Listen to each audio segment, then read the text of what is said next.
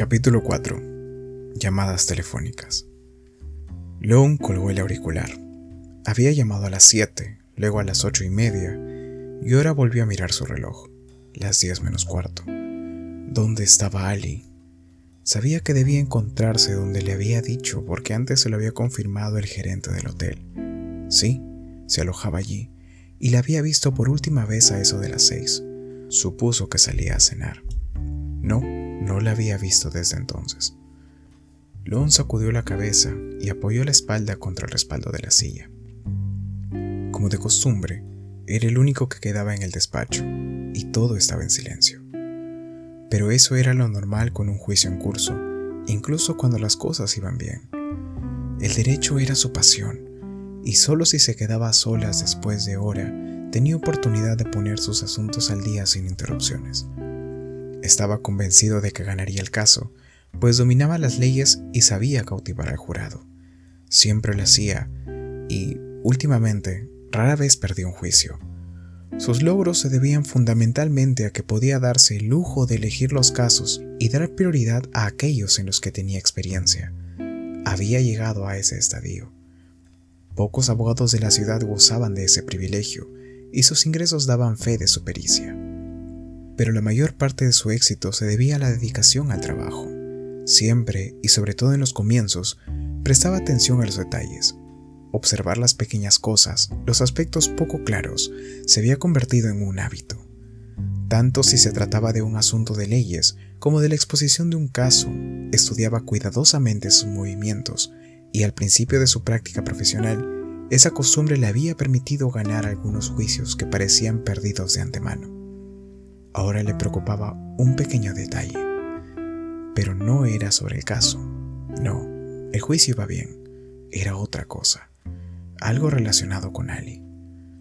Diablos, era incapaz de precisar de qué se trataba. Cuando Ali se marchó por la mañana, él estaba tranquilo, o al menos eso creía. Pero después de su llamada, quizás una hora después, una voz de alarma había sonado en su mente. Un pequeño detalle. Un detalle.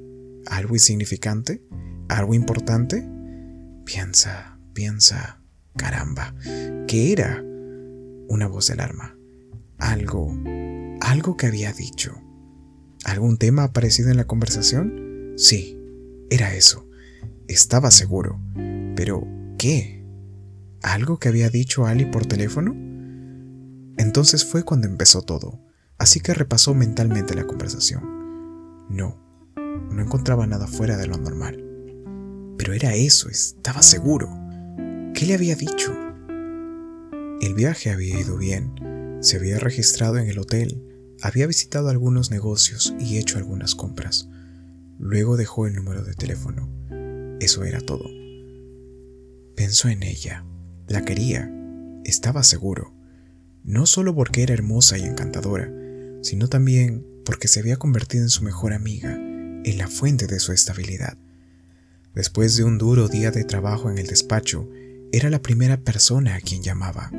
Ella escuchaba, reía en los momentos oportunos y tenía un sexto sentido para descubrir lo que él necesitaba oír.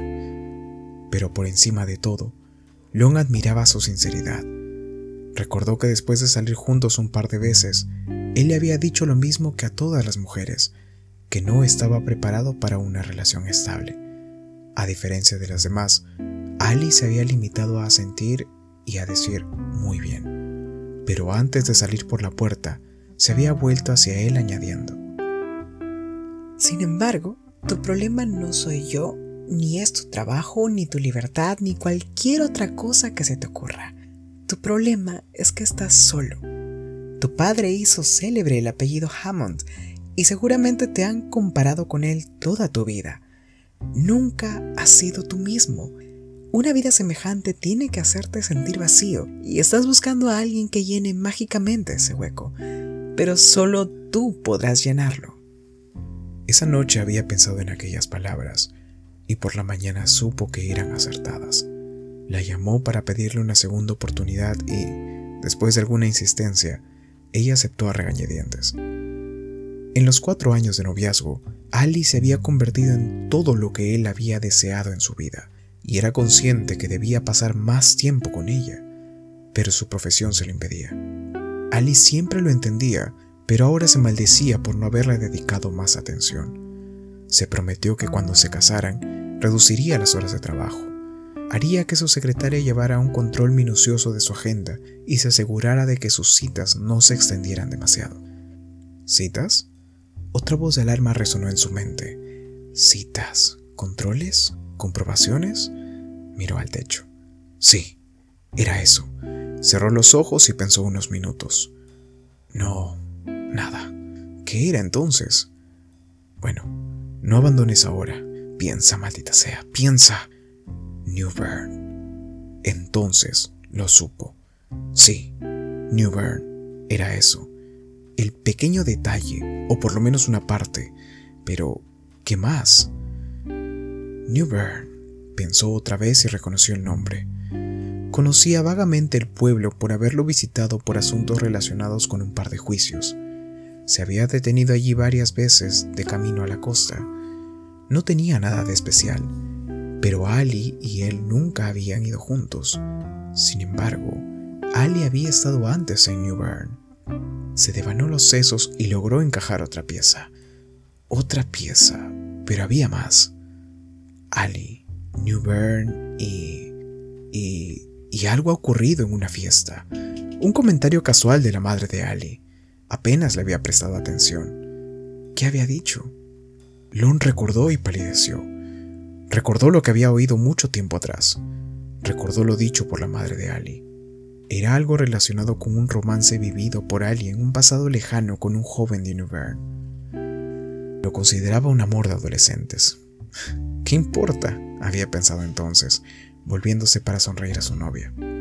Pero Ali no sonreía, estaba enojada. Entonces Lon supuso que había amado a aquel chico mucho más apasionadamente de lo que su madre creía.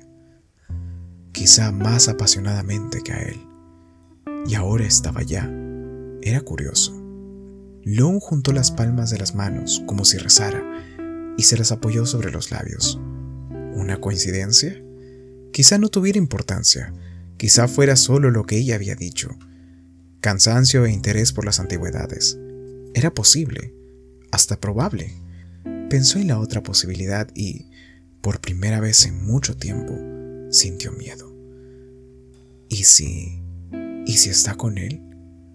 Maldijo el juicio y deseó que ya hubiera terminado. Deseó haber ido con ella. ¿Ali habría dicho la verdad? Esperaba que sí. Entonces decidió hacer todo lo posible para no perderla. Haría cualquier cosa por mantenerla a su lado. Ali era todo lo que había deseado en su vida y nunca encontraría otra como ella.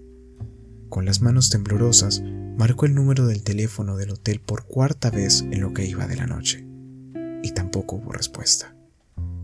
Si la historia que has escuchado ha sido de tu agrado o te gustaría que subiera alguna historia que quisieras escuchar por este mismo medio, Solo tienes que dejar un pequeño audio en el cual lo menciones. Y si no es mucho pedir, sigue a la cuenta de historias cautivas para que te lleguen los avisos de las historias semanales que iré subiendo. Gracias, en verdad, muchas gracias por tomarte el tiempo de escuchar estas historias que con tanto cariño subo para cada uno de ustedes. Me despido de ustedes con un muy fuerte abrazo, deseándoles siempre lo mejor y que se encuentren lo mejor posible.